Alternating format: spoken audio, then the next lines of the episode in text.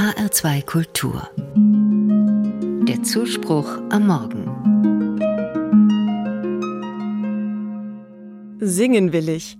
Und zwar bis zum letzten Atemzug. Die Frau, die das zu mir sagt, ist 90 Jahre alt und begeisterte Sängerin im Kirchenchor. Und damit ist sie ein echtes Vorbild für mich. Denn ich singe auch unglaublich gerne und am liebsten mit anderen zusammen. Diese Leidenschaft teilen wir. Ich finde die Vorstellung wunderschön, noch im hohen Alter Teil von einem Chor zu sein. Als ihr Chor das letzte Mal in der Kirche sang, hat mich die 90-jährige Sängerin besonders fasziniert. Ganz aufrecht stand sie da zwischen ihren Mitsängerinnen.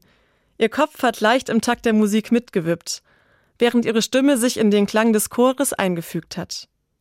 Ihre Augen haben geleuchtet, und ich war bewegt davon, wie innig sie mit der Musik verbunden schien.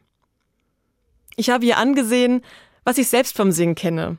Dieses Kribbeln unter der Haut, wenn aus vielen einzelnen Tönen ein neuer voller Klang entsteht. Dieses Gefühl, miteinander verbunden zu sein. Mit den anderen Sängerinnen und Sängern und mit mir selbst und dem, was die Musik in mir zum Klingen bringt. Das ging vielen Menschen vor mir so. Schon in der Bibel wird viel gesungen. Was die Menschen beschäftigt, bringen sie mit Liedern vor Gott.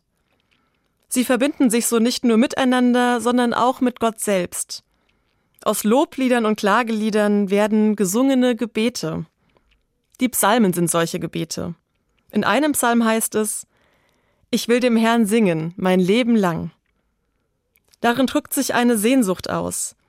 Ein Leben lang mit Gott in Verbindung bleiben, ihm nah sein. Als Christin habe auch ich diese Hoffnung. Aus Erfahrung weiß ich, mir hilft Musik dabei, mich Gott nah zu fühlen. Doch seit ich die alte Dame bei ihrem Chorauftritt beobachtet habe, klingt in diesem Psalm noch etwas mit. Ich will dem Herrn singen, mein Leben lang. Es ist nicht selbstverständlich, noch mit 90 Jahren in einem Chor mitzusingen. Manche Ältere sind nicht mehr mobil genug oder gesundheitlich nicht in der Lage dazu. Andere haben das Gefühl, meine Stimme ist nicht mehr jung und kräftig genug, um noch Teil eines Chores zu sein. Dabei ist Musizieren im Alter etwas sehr Wohltuendes, auch um in Verbindung zu bleiben. Deswegen finde ich es wichtig, dass es Menschen gibt, die das möglich machen.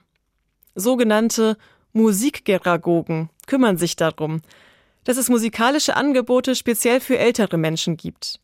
Von der Trommelgruppe im Altenheim bis zum Gitarrespielen in der Seniorenband.